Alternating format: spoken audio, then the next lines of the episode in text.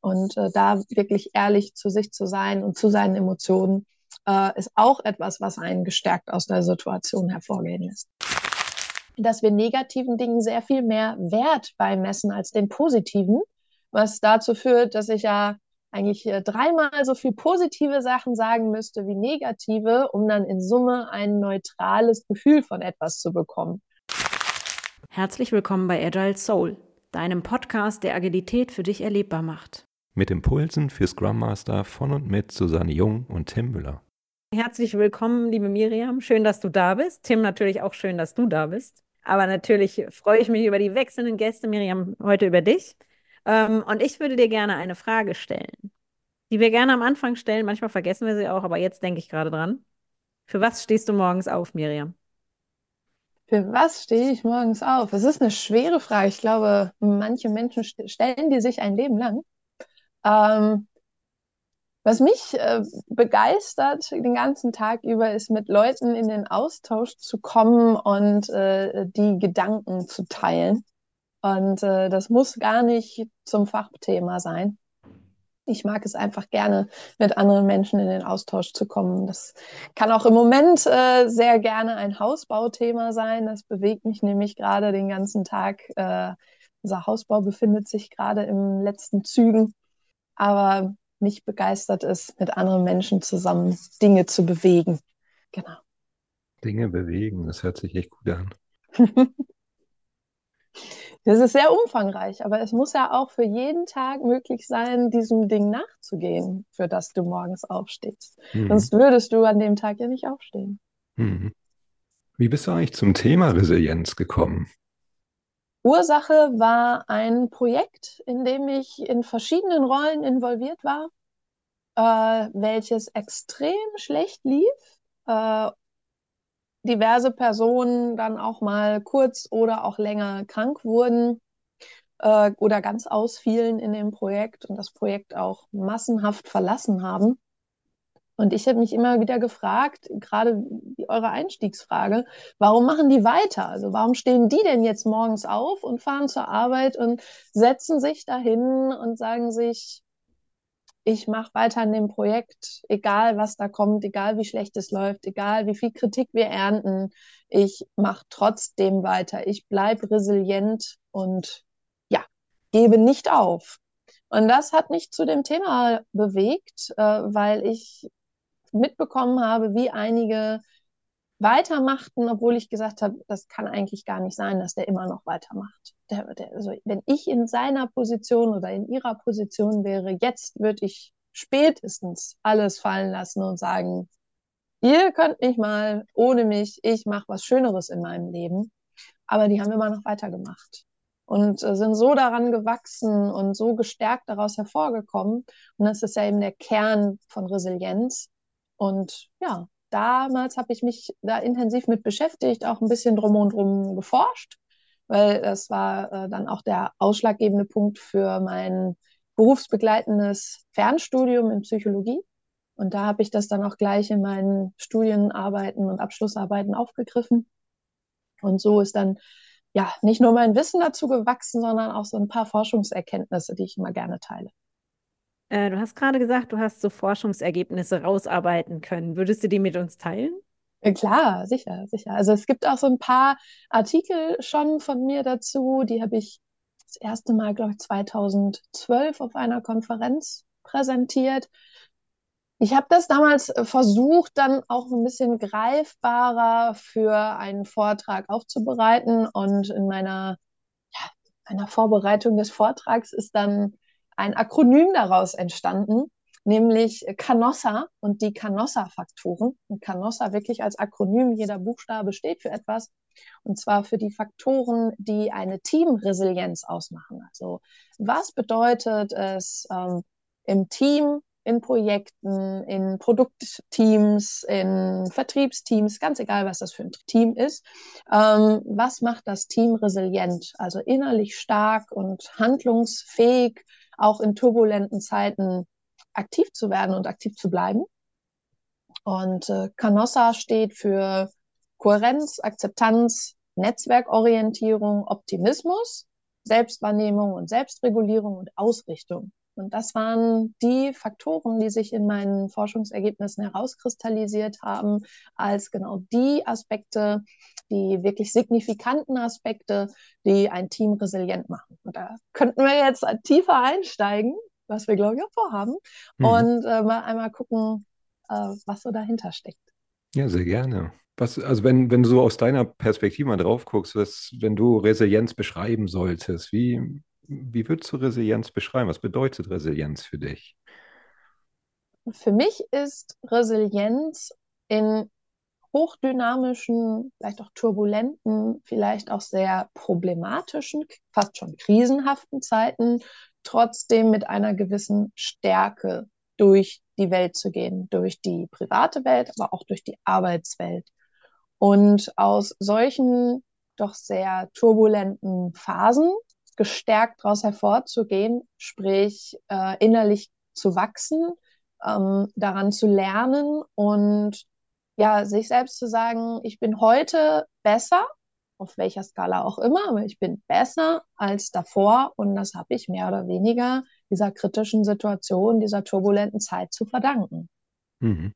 Wie machst du das denn für dich? Also wenn, wenn du deine eigene Resilienz stärken möchtest, was, was hast du da für dich? So, gibt es da irgendwelche Übungen, die du gerne machst? Oder was, also, was, was sind so Dinge, die du für dich, für deine eigene mhm. Resilienz tust? Mhm. Äh, ich glaube, das Beschäftigen mit der Resilienz an sich ist schon ein wahnsinnig hilfreicher Teil und ich würde mal sagen, das Wesentliche. Weil wenn man sich damit beschäftigt, Literatur liest, Artikel liest, mit anderen Menschen in den Austausch kommt, darüber diskutiert, was hilft, was hilft nicht, ähm, nimmt man immer was für sich mit und hält sich zu einem großen Teil auch selber dran. Ich muss wirklich sagen, es gibt einige Dinge, die habe ich mal eine Phase lang ausprobiert, wie zum Beispiel ein Glückstagebuch zu schreiben oder äh, jeden Tag mal aufzuschreiben, wo habe ich denn heute Stärke bewiesen, wo war ich denn heute richtig gut? Oder aber auch zu, aufzuschreiben, äh, auf, an wen ich mich richten kann in kritischen Phasen, was mein Netzwerk ist, äh, auf wen ich mich gut verlassen kann und dass ich solche Dinge halt nie alleine äh, überstehen muss, sondern immer ja mich sozusagen auf andere wieder auf andere zurückkommen kann. Ähm, das sind so ein paar kleine Methodchen, die super helfen. Aber natürlich mache ich die jetzt nicht jeden Tag. Das habe ich mal ausprobiert. Aber es bleibt im Hinterkopf. Und allein dieses immer wieder sich darauf zu besinnen, auch mal wieder darüber zu erzählen, ähm, gerade auch immer mal wieder so einen Vortrag zu machen und so ein ähm, Training auch anzubieten. Ich lange Zeit dazu auch Trainings gemacht. Heute ist es nur noch selten, aber auch, auch durchaus mache ich sie noch. Und ich merke gerade auch dadurch, dass ich es dann da wieder aufgreife und wieder von erzähle, ähm, vertiefe ich es für mich und werde mir selber wieder bewusst, was waren nochmal die Elemente und dann kommt manchmal auch dieser, ah ja, hm, da musst du bei dir selber auch nochmal wieder hingucken, Effekt. Vielleicht kennt ihr den. Mhm. In der Tat. Ähm, ich hatte gerade wieder eine spontane Frage, die ich selber nicht beantworten kann. Und dann äh, würde ich jetzt die Chancen nutzen und würde dir die gerne, äh, dir gerne stellen. Gerne. ähm, kam mir recht spontan. Also als du gerade erzählt hast, da hast du gesagt, Resilienz, ne? Da, da ist quasi das Ende des Prozesses mindestens mal Lernen oder eine Stärke. Mhm. Ich habe mich gefragt, glaubst du, dass es, so eine Glaubensfrage tatsächlich, ähm, glaubst du, dass wir überhaupt lernen würden oder Stärken entwickeln könnten, wenn keine Krisen da wären? Naja, äh, dafür müssen wir, glaube ich, einmal gucken, was ist eine Krise? Und für mich ist eine Krise immer eine äh, ein, eine Problemsituation mit extremer Schärfe. So. Also, und ein Problem ist für mich, ich habe eine Ist-Situation und eine Soll-Situation und die Differenz für, zwischen beiden, die finde ich, ist zu groß und sorgt bei mir persönlich für ein Unwohlsein, dass bei mir Ist-Situation herrscht und nicht Soll-Situation und da möchte ich unbedingt was zu machen, ich möchte irgendwas dagegen machen, gucke auf meine Ressourcen, die ich habe und jetzt finde ich keine. Oder habe schon vieles ausprobiert und nichts ist gelungen und deshalb empfinde ich das jetzt als Problem. Äh, Krise ist es ja dann, wenn ich sage, das ähm, wird jetzt hier gerade zu einem Dauerzustand oder grenzt mich als Person so extrem ein, dass ich meinem allgemeinen Leben nicht mehr, ja, nicht mehr so nachgehen kann, wie ich sonst für gewöhnlich tue. Äh, und so eine Krisensituation, wenn wir die nie wieder hätten, ist, glaube ich, in unserer Welt echt schwierig vorstellbar. Äh, jetzt könnte ich mich aber so beschützen und bemuttern, äh, beeltern lassen, äh, dass ich sie kaum selbst beherrschen muss, sondern immer von anderen sozusagen abgeschirmt wird. Und ich glaube, wenn das der Fall wäre, äh, dann können wir wirklich nur eine ganz geringe Resilienz aufbauen. Ich glaube, das merken wir auch bei vielen Kindern, das merken wir aber auch bei vielen Erwachsenen, die sehr gut behütet aufgewachsenen, äh, die so eine kleine, ich sage jetzt mal, ein Kriselchen äh, in einem Projekt oder im Leben schon sehr außer Bahn wirft. Ich glaube, vor der Gefahr stehen wir, ähm, in der jeweiligen Situation, in der kritischen Situation, ähm, wollen wir das natürlich nicht hören. Aber es ist schon so, dass jede Krise und jedes Problem uns stärker macht, uns wachsen lässt. Und ja, im Nachhinein können wir dann wieder sagen, ja, ja, stimmt, hast schon recht. Ne? In der Situation selbst wollen wir es nicht hören, aber das ist schon so. Ja, ja ich finde den Gedanken total schön, weil ich dann ganz anders auf Krisen gucken kann. Also weil ich jetzt ja sagen kann, Mensch, ne, hallo Krise, super, dass du da bist, ich darf wieder lernen oder ich komme jetzt danach irgendwie größer, weiter, schneller, höher raus. Ja. Ich mag den Gedanken und äh, ich freue mich gerade wie ein Schnitzel, dass ich diese Fragen gestellt habe. Ähm, Danke dir. Total schön, ja. Ähm, aber ich habe mich wirklich gefragt, ne? also wenn, wenn man ein Leben hat, was gänzlich perfekt liefe, also mhm. rein im Modell oder, oder sagen wir mal sehr unturbulent, ja. äh, ob man dann wirklich ähm, derjenige wäre oder wachsen kann, äh, wie, wie man das vielleicht nach so einer Krise ist. Auch wenn ich die nicht mag, ne, Absolut. Mhm. Mhm. Ähm, oder auch wenn die oft schmerzhaft sind, aber danach hatte ich auch schon immer den Eindruck, bin ich Meilensteine vorangekommen und ähm, ich habe mhm. mich schon häufiger mal gefragt, ob, ob so eine modellhafte Perfektion oder sowas Schöneres ähm, eine Alternative sein könnten. Und ich werde eigentlich immer wieder bestätigt, dass es, dass es einen Sinn hat. Ich finde das gut. Vielen Absolut, Dank. ja. Also es greift ja auch wieder genau das auf, was wir gerade als agile Seelen ähm, ja mit uns äh, rumtreiben. Wir wollen ja gerade agil auf turbulente Dinge reagieren können und von heute auf morgen vielleicht sogar auch unsere Strukturen, unsere Themen, äh, unsere Gedanken zu etwas äh, auf ja, hinwerfen und neu ausrichten. Und gerade dafür brauche ich wahnsinnig viel Resilienz. Und dafür muss ich gerade auch für solche komplexen Situationen gewappnet sein. Und desto häufiger ich mich aber auch schon in solchen komplexen Situationen vorgefunden habe und diese beherrschen konnte und feststellen durfte, hey, da hast du wieder eine sehr kritische Situation richtig gut gemeistert, desto häufiger äh, oder sagen wir mal, desto relaxter, resilienter, äh, gehe ich dann auch in die nächste turbulente Situation rein. Und mhm. wo ich äh, sagen würde, ach komm, das ist ein Thema, schon 25 Mal gemacht, hat schon immer geklappt äh, und äh, ja, so und so viele Meetings am Tag und dann noch dieses vorbereiten und das ausarbeiten und nebenbei, nebenberuflich noch dieses, jenes, welches machen. Kenne ich nicht anders, mache ich mit links. Sagen andere, die sich solchen Situationen selten oder gar nicht stellen, ähm, das überfordert mich schon, wenn ich einen kleinen Artikel schreiben soll oder wenn ich ein Meeting machen soll, äh, was dann vielleicht auch noch aufgezeichnet wird. Mhm. Und ähm, da, ja, haben wir ganz andere Referenzen dann, gerade aufgrund dessen, wie viel Resilienz über verschiedenste Situationen, denen wir ausgesetzt waren, wir denn schon entwickelt haben. Ich frage mich gerade so in, in Richtung Selbstfürsorge. Also wenn ich dir so mhm. zuhöre, ne, dass äh, aus jeder Situation komme ich gestärkt da raus. Ich stelle mir gerade so, so vor, ist ja auch ein Stück weit dann sich distanzieren von den eigenen Emotionen. Ne? Also ein Stück weit so, so ein Wegdrücken dann. Ne? Also ich, mhm. ich halte das jetzt gerade einfach mal aus ne? mhm. und gehe danach gestärkt aus der Situation. Und in der nächsten Situation nehme ich es vielleicht gar nicht mehr so dramatisch wahr.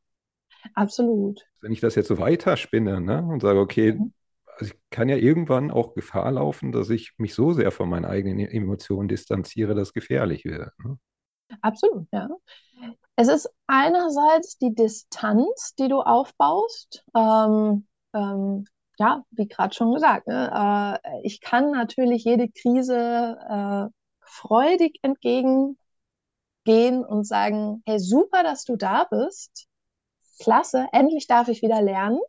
Das ist eine Distanz zu den Emotionen, die ebenfalls da sind, die mir sagen, oh mein Gott, das könnte ich nicht schaffen, das könnte mich zerstören. Ne? Ich habe mhm. Angst, ich habe Angst vor Verlust, ich habe äh, jetzt schon Angst vor Versagen, ich habe Angst vor einer vielleicht fehlenden Selbstwirksamkeit, also dass ich erlebe, dass ich nicht wirksam genug war, dass ich es nicht schaffe. Mhm. Ähm, das sind ja alles Ängste, die dann aufkommen. Ähm, das Wichtige ist, für uns selbst diese Situation wirklich wahrnehmen zu können und diese Emotionen auch wahrnehmen zu können und zu sagen, es sind beide Seiten da. Und dann für uns auch zu entscheiden, stelle ich mich der Situation oder stelle ich mich dieser Situation nicht. Mhm. Ähm, und das kann auch bedeuten, dass ich einfach respektvoll mit mir selbst umgehe und sage, ähm, dem gehe ich jetzt aus dem Weg. Klar, mhm. es gibt immer Situationen, denen kann ich nicht aus dem Weg gehen. Die muss ich jetzt irgendwie meistern. Und dann hoffentlich habe ich viele gute Netzwerkstrukturen und Kontakte, die mir helfen, das zu tun, mhm. sodass ich es hinbekomme. Aber es gibt natürlich immer auch die Seite, die mir vielleicht sagt, das wirst du nicht schaffen. Und äh, da, ja, hilft dann eigentlich der Kontakt zu den Emotionen viel mehr und ähm, einem, einer echten, ja, ich sage mal, es ist ja nicht unbedingt eine Wahrnehmung, aber eine, eine, ja, eine, eine, ich gebe dem Ganzen eine gewisse Sicht, die ich selbst für mich feststelle in der Situation, wie ich es denn interpretieren könnte. Mhm. Und äh, da wirklich ehrlich zu sich zu sein und zu seinen Emotionen äh, ist auch etwas, was einen gestärkt aus der Situation hervorgehen lässt. Also wenn ich dich jetzt richtig verstanden habe, sagst du, ich gucke mir die Emotionen an, so als würde ich mich neben mich stellen und gucke da drauf und, und ähm, frage mich als Mensch, der neben mir steht, kann ich das aushalten oder kann ich es nicht aushalten? Mhm. Und je nachdem, wie die Antwort ist, würde ich dann quasi diese Situation ähm, aktiv oder beziehungsweise sehr bewusst angehen, richtig? Genau. Mm, mit ein bisschen Übung schaffst du es sehr, ja, diesen einen Schritt zurückzugehen und einmal aus der sogenannten Metaperspektive draufzuschauen. So einmal dich von außen zu betrachten und zu überlegen, okay, wie interpretiere ich jetzt gerade diese Situation und wie möchte ich jetzt bewusst damit umgehen? Klar, wenn ich die Emotionen über Mann, über Frauen, ne, dann äh, könnte es auch sein, dass dir das nicht gelingt. Und das ist auch total menschlich. Und an der Stelle ähm, hilft es dann nur auch wieder zu sagen, das ist menschlich und das ist vollkommen in Ordnung jetzt gerade. Und ich gucke jetzt, vielleicht wenn die ganze Energie ein bisschen abgeflacht ist, wenn die Turbulenz ein bisschen abgeflacht ist, nochmal einmal ein bisschen distanzierter drauf. Auch das. Mhm. Wie, wie gehst du mit dir selbst gut mit diesem Spannungsfeld um, dass du sagst, auf der einen Seite möchte ich natürlich eine gewisse Distanz zu meinen eigenen Emotionen haben, um Dinge einfach besser durchstehen zu können, resilienter zu werden. Und auf der anderen Seite möchte ich aber auch gut in Kontakt bleiben mit meinen eigenen Emotionen, um zum einen gut für mich selbst sorgen zu können, aber auch empathisch anderen Menschen gegenüber sein zu können. Also wie, wie gehst du in diesem Spannungsfeld gut mit dir selbst um? Mm, mm. Also gerade dann, wenn ich so in einem Schaffungsprozess bin und an Themen arbeite, verliere ich gerne mal so alles um mich herum aus den Augen.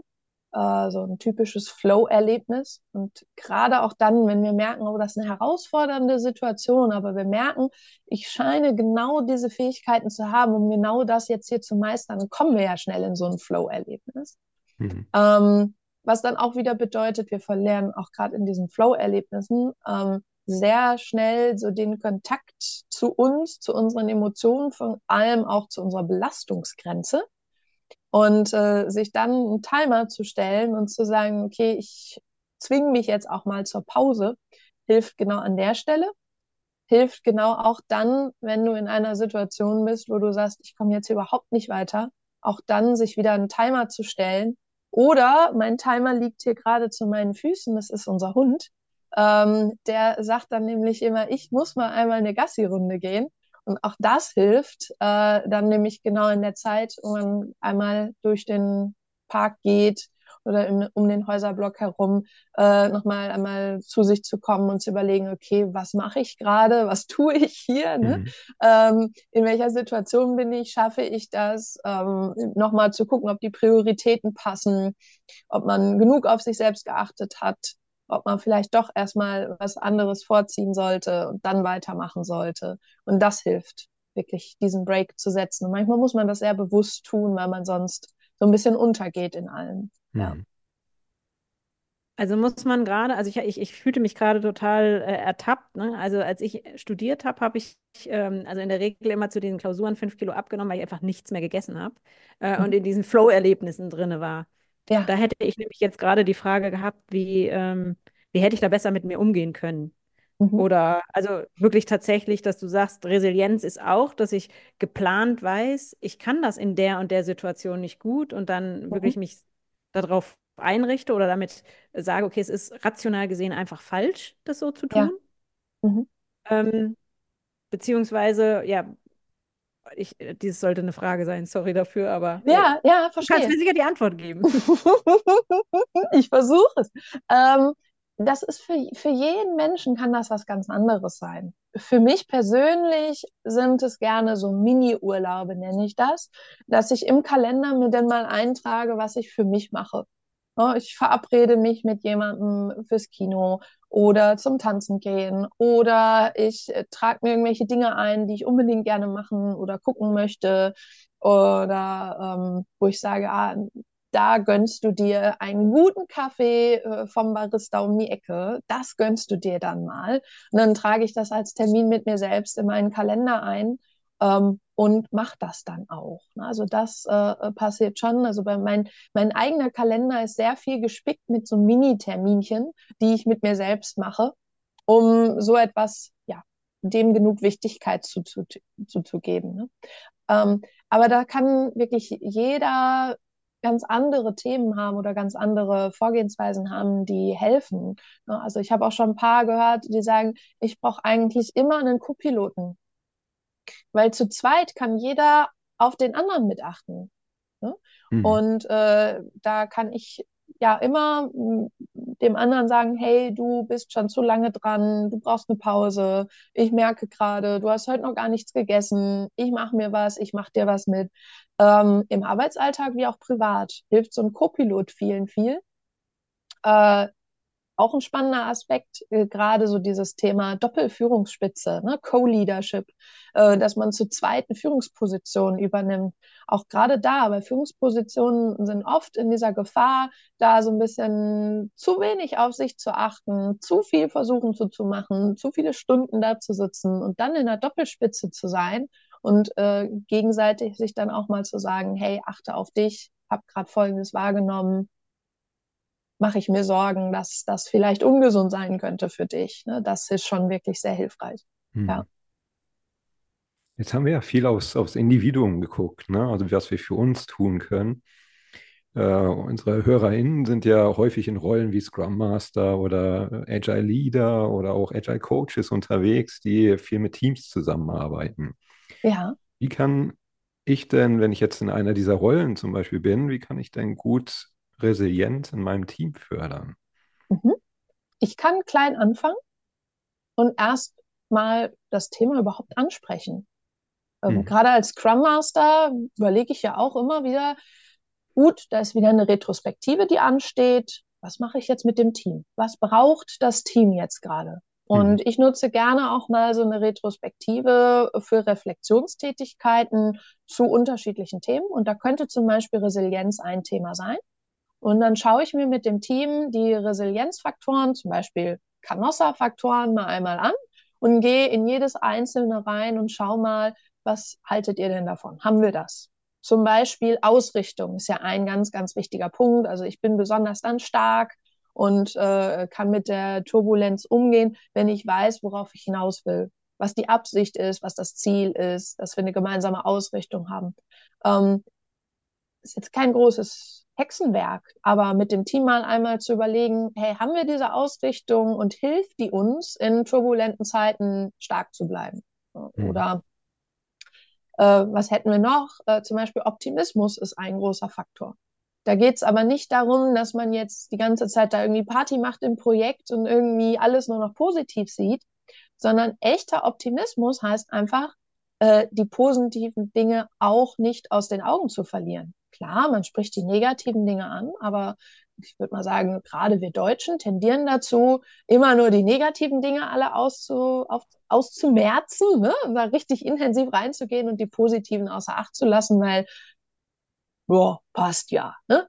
Mhm. Und äh, dann ist unser Gesamteindruck vom Projekt aber sehr, sehr negativ.